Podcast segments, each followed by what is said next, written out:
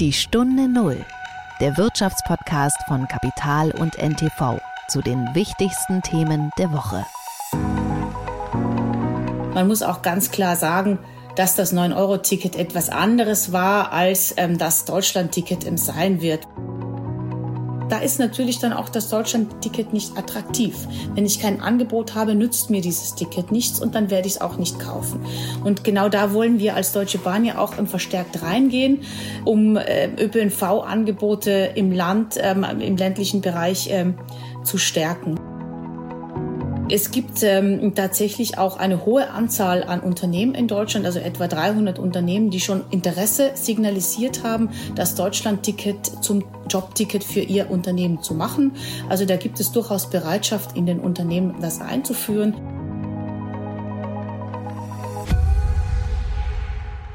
Es ist Freitag, der 14. April. Ich hoffe, Sie haben die Osterfeiertage gut überstanden und begrüße Sie ganz herzlich zu einer neuen Folge der Stunde Null. Mein Name ist Nils Kreimeier und ich bin Redakteur des Wirtschaftsmagazins Kapital.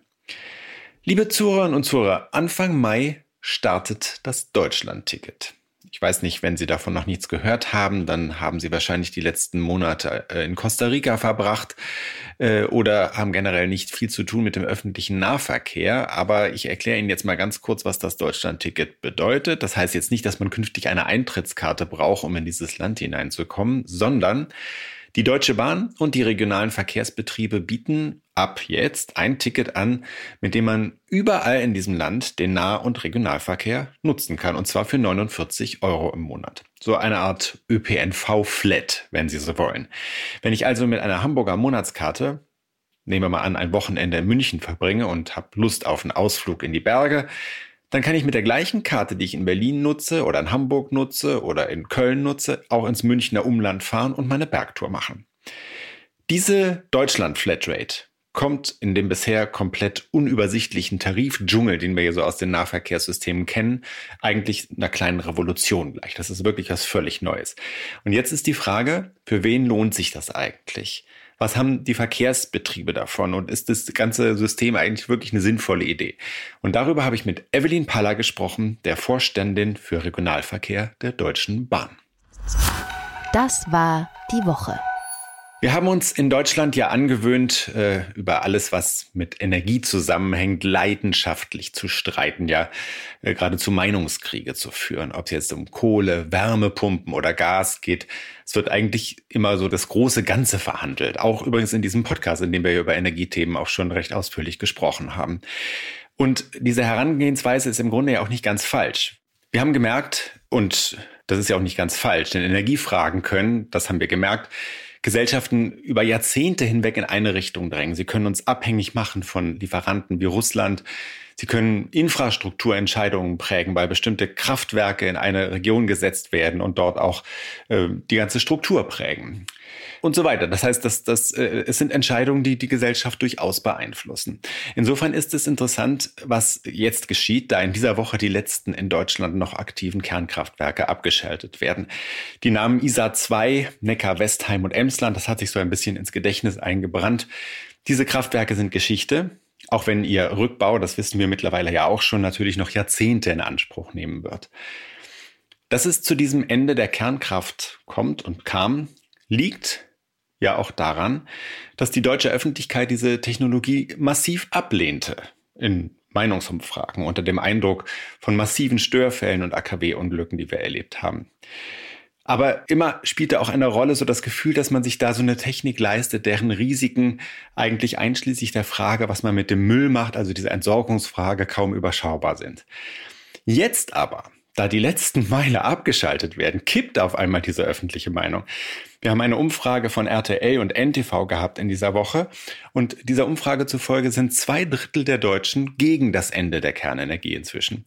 Nur so ungefähr 28 Prozent, also weniger als ein Drittel, finden es richtig, dass die letzten Kernkraftwerke jetzt abgeschaltet werden. Und der Grund für diesen Meinungsumschwung liegt ja im Grunde auf der Hand.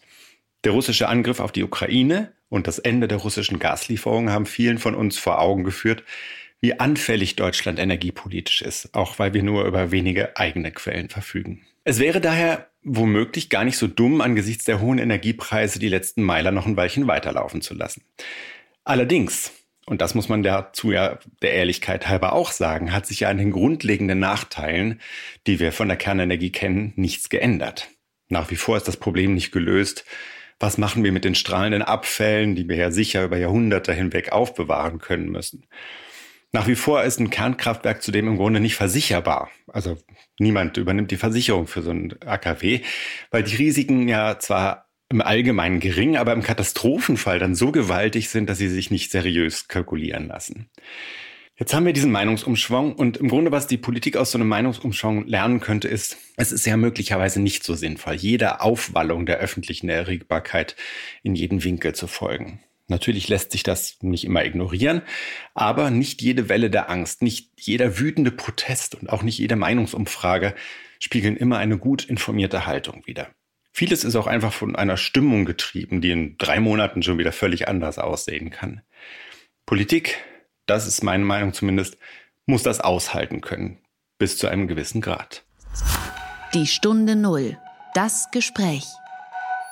Wir kommen nun zu einer politischen Lösung, die tatsächlich auch ein bisschen getrieben war von einer kurzfristigen Stimmung, nämlich dem Deutschlandticket.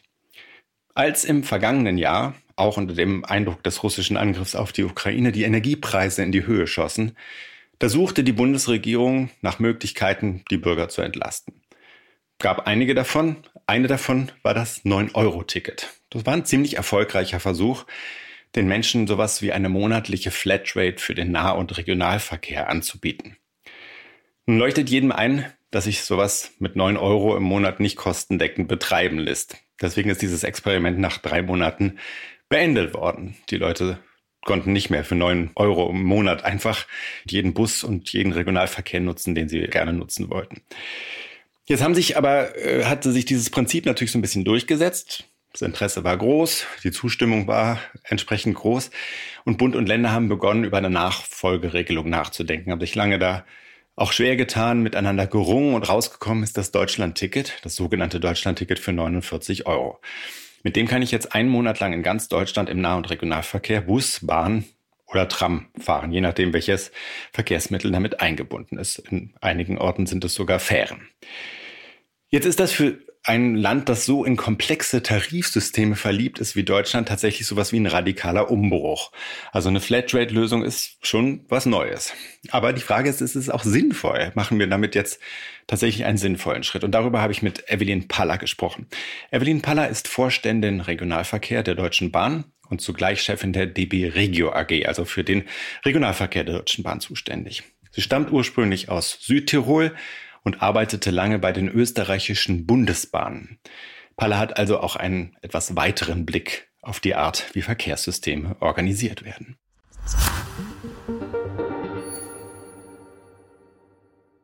Herzliche Grüße, Evelyn Paller nach Frankfurt.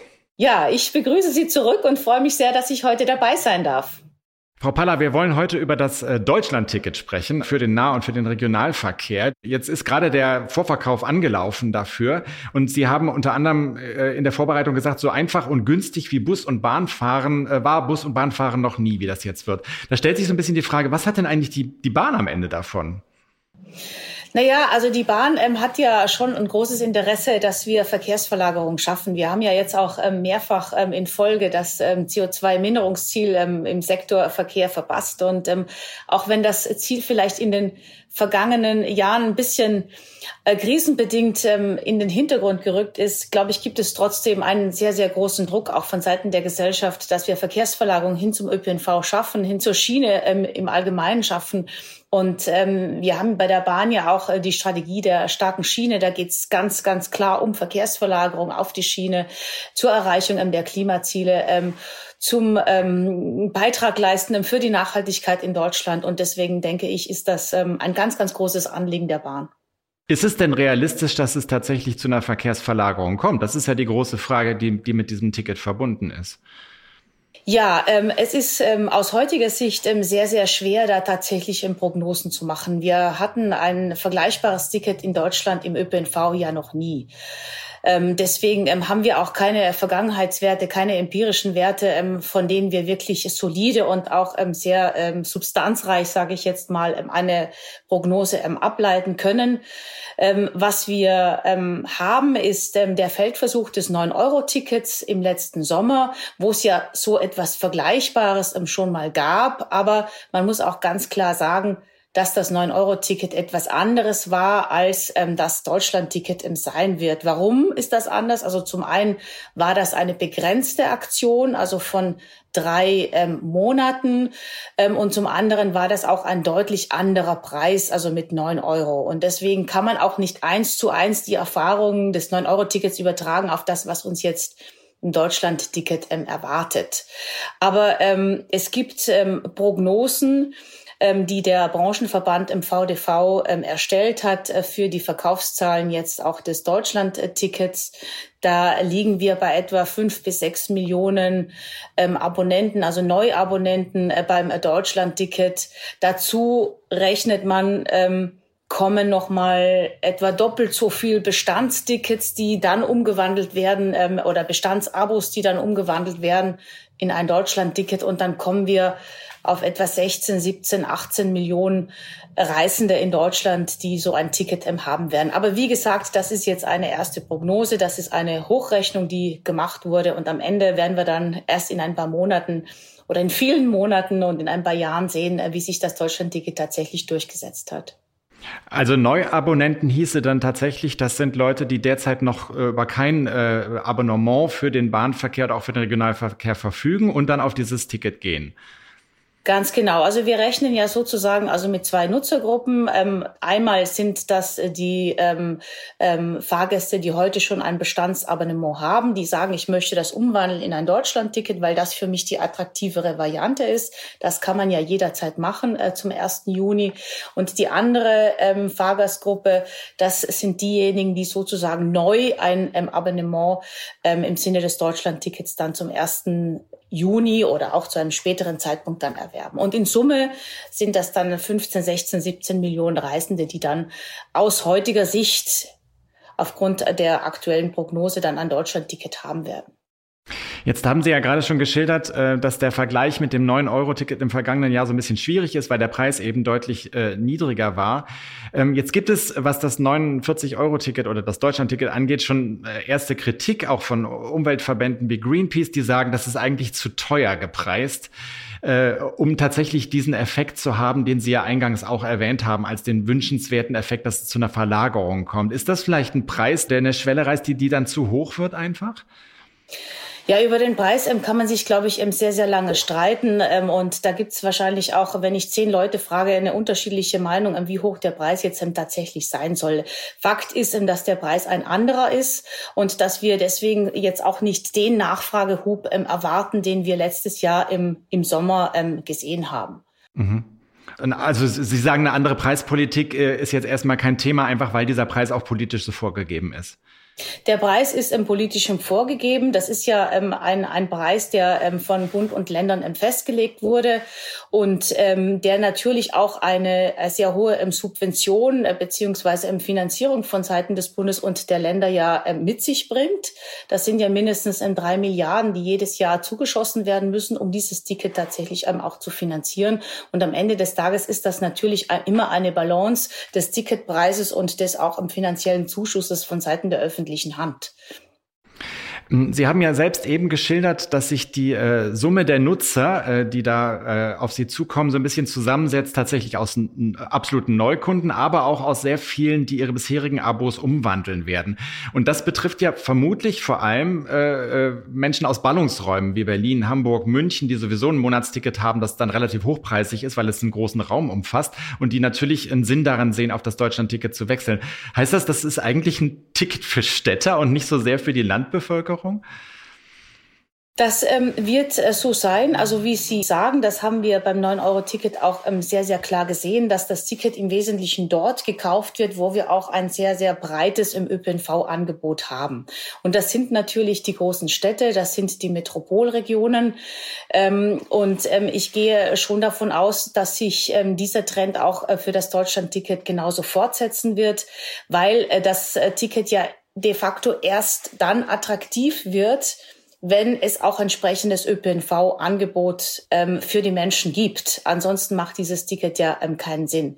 Ich gehe aber schon auch davon aus, gerade deswegen, weil das Ticket ja jetzt auch monatlich kündbar ist, dass wir gerade ähm, im Sommer, in den Ferienzeiten oder auch an ähm, Feiertagswochenenden, dass wir da auch äh, ähm, deutlich vollere Züge aufgrund des Deutschland-Tickets haben werden, gerade in Richtung Ausflugsdestinationen, in Richtung Nordsee, in Richtung Ostsee, aber auch in Richtung Berge, in der Schwarzwaldgegend ähm, und so weiter und so fort. Also das sind die Destinationen, wo wir aus dem Deutschland-Ticket auch gesehen haben, dass sozusagen dort das Ticket am meisten in Anspruch genommen wird. Und ich gehe davon aus, dass das im Deutschland-Ticket auch so sein wird.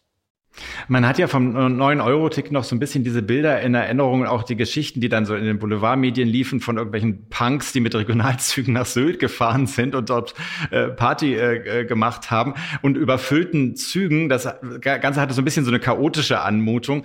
Äh, also rechnen Sie wieder mit solchen Verhältnissen dann jetzt für den Sommer oder bereiten Sie sich darauf vor? Ähm, wir rechnen mit einem deutlich geringeren Nachfragehub ähm, mit dem Deutschland-Ticket im Vergleich zum 9-Euro-Ticket. Also wie gesagt, das liegt zum einen daran, dass der Preis deutlich höher ist.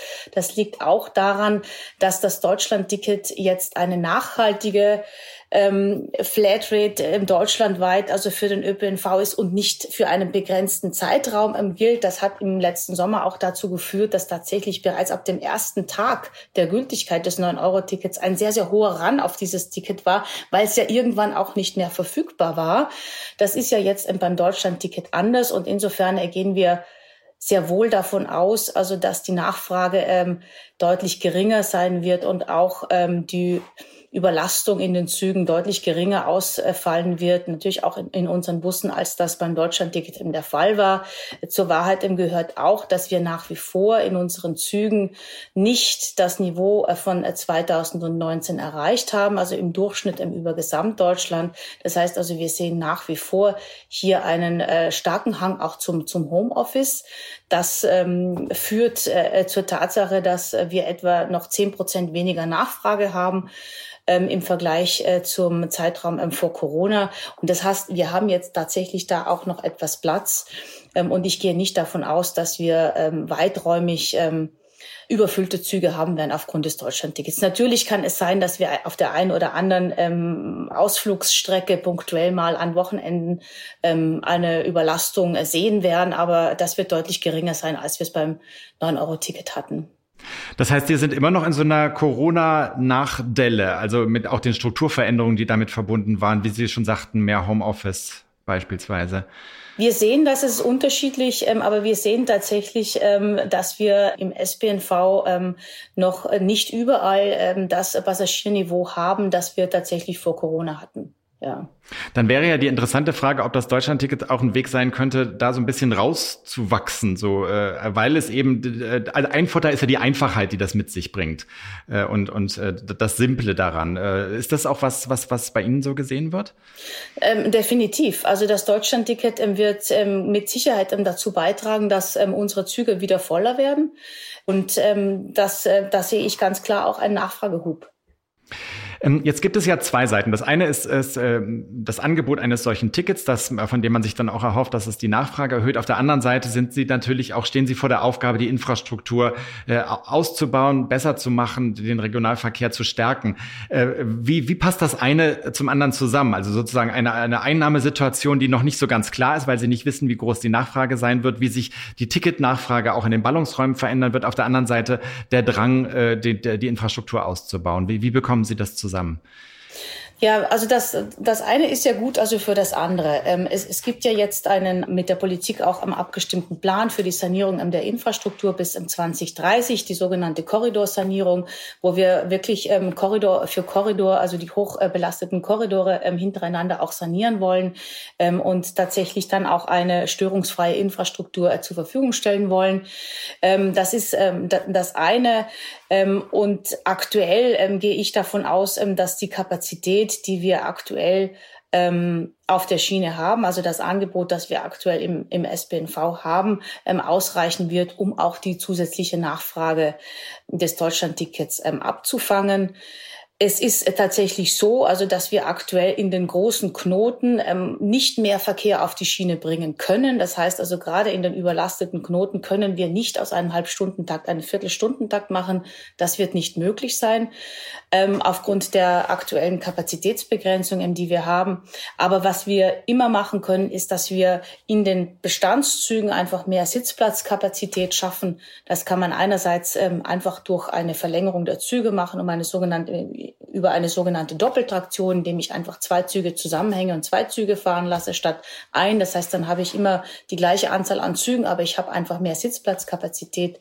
Und wo wir jetzt auch stark ähm, rein wollen, ähm, ist das Thema, wie schaffe ich eigentlich durch neue Innenraumkonzepte im Nahverkehrszug, gerade in den S-Bahn-Zügen, wo wir ja grundsätzlich sehr, sehr viel Menschen transportieren, ähm, wie schaffe ich da ähm, einfach Kapazitätssteigerungen aufgrund der Gestaltung des Innenraums? Und da geht es ganz klar auch um, um Fragen, wie kann ich ähm, in, ähm, zu Tageszeiten, wo ich eine höhere Nachfrage habe, die sogenannten Peak Hours, wie kann ich da mehr Kapazitäten schaffen, vielleicht auch Sitzplätze rausnehmen, ähm, die ich dann sozusagen auch wieder ähm, reinklappen kann, wenn die Nachfrage dann über den Tag nachlässt. Also das sind ganz innovative Konzepte, an denen wir ähm, sehr intensiv arbeiten und die äh, wir dann auch ähm, umsetzen wollen, um so in Bestandszügen einfach mehr Kapazität zu schaffen, ohne dass wir jetzt mehr Züge auf die Schiene bringen müssen.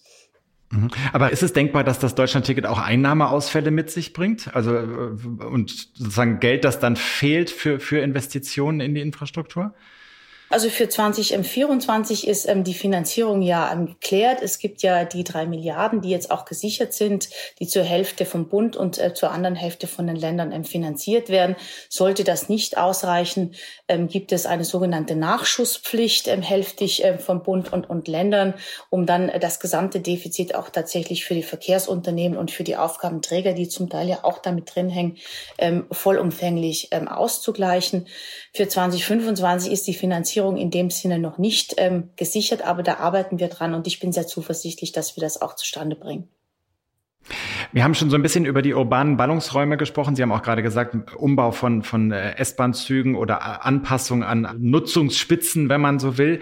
Ähm, rechnen Sie damit oder, oder gehen Sie davon aus, dass sich die regionalen Tarifsysteme verändern werden? Weil wenn ich bisher ein, ein Monatsticket gehabt habe für einen Ballungsraum wie Berlin, das äh, im Preis deutlich über dem 49-Euro-Ticket lag, äh, äh, ist ja eigentlich wenig Sinn dafür, so ein Ticket dann noch beizubehalten.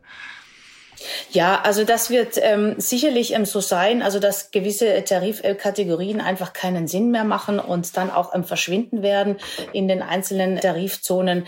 Aber es wird ähm, nach wie vor eine Reihe von Zusatz ähm, Tarifen geben, weil das einfach auch erforderlich sein wird. Also ich gehe nicht davon aus, dass es in zwei Jahren nur mehr das Deutschlandticket gibt und sonst gar nichts mehr, sondern es wird nach wie vor Tagestickets geben, es wird nach wie vor Wochentickets geben und so weiter und so fort. Also wir werden jetzt keine vollständige Vereinheitlichung der sonstigen Tariflandschaft in Deutschland sehen.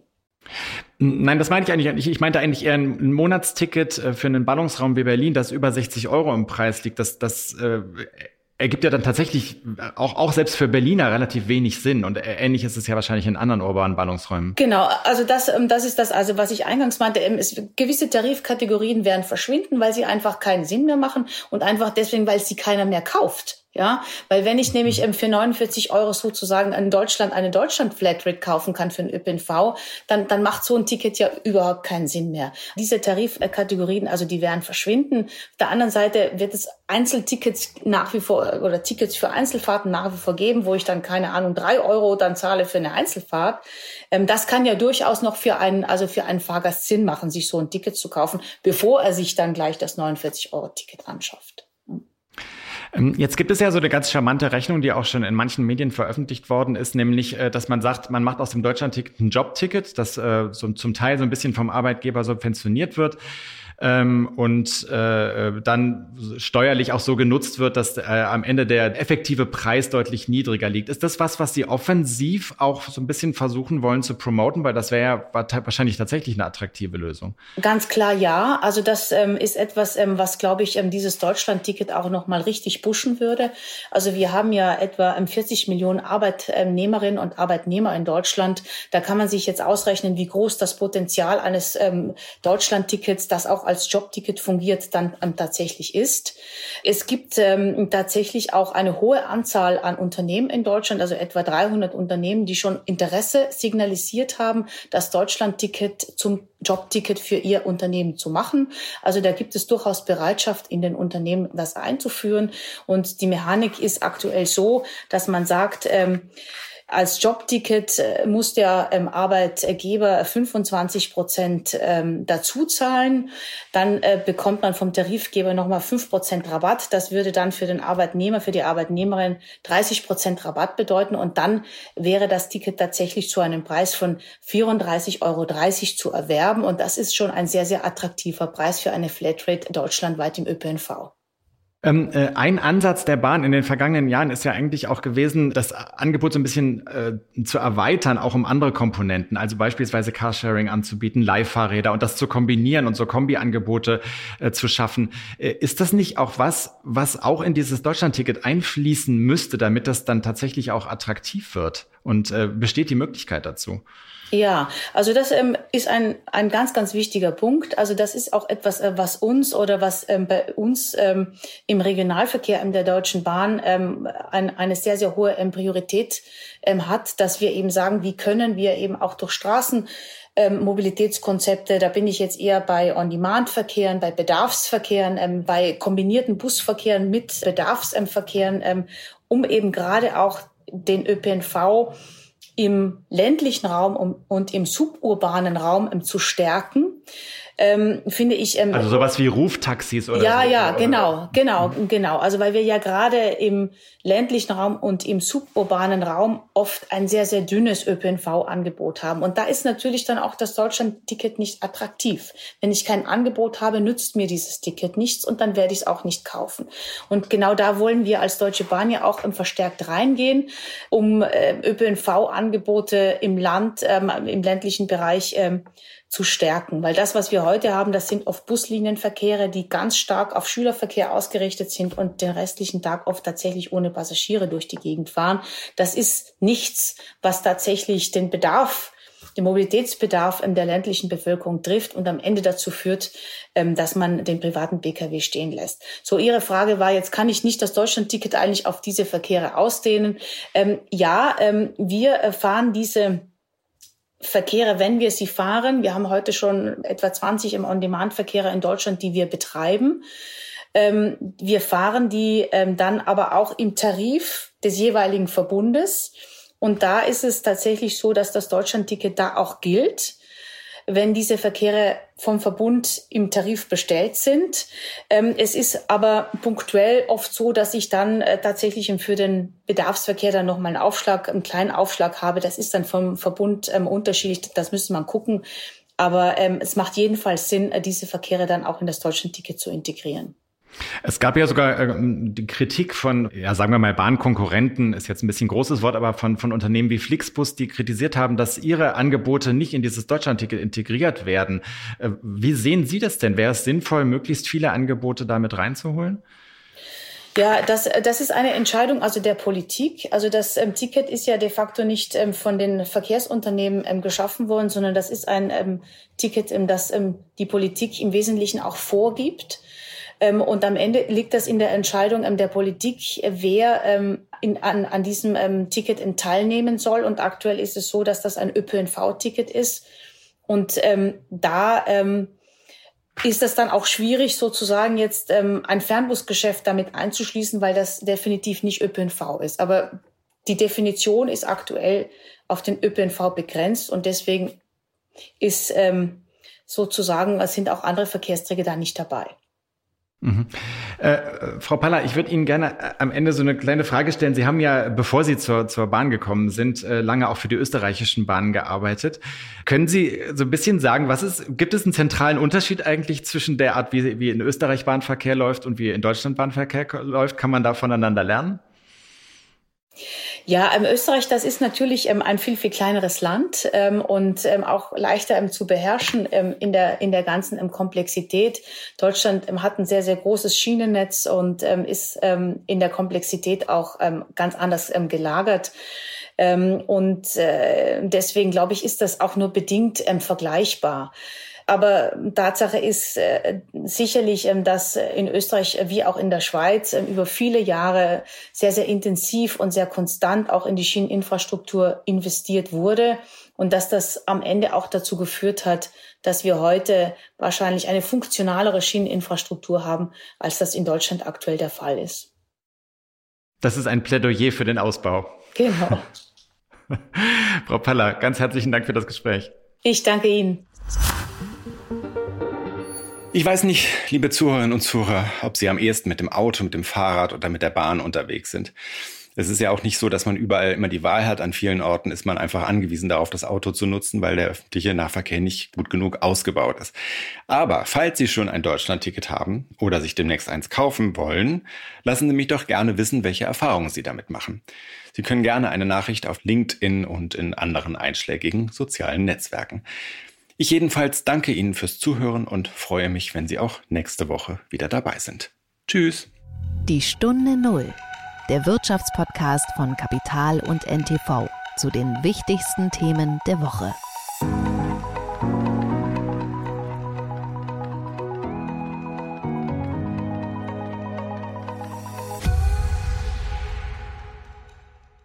Dieser Podcast ist eine Produktion der Audio Alliance.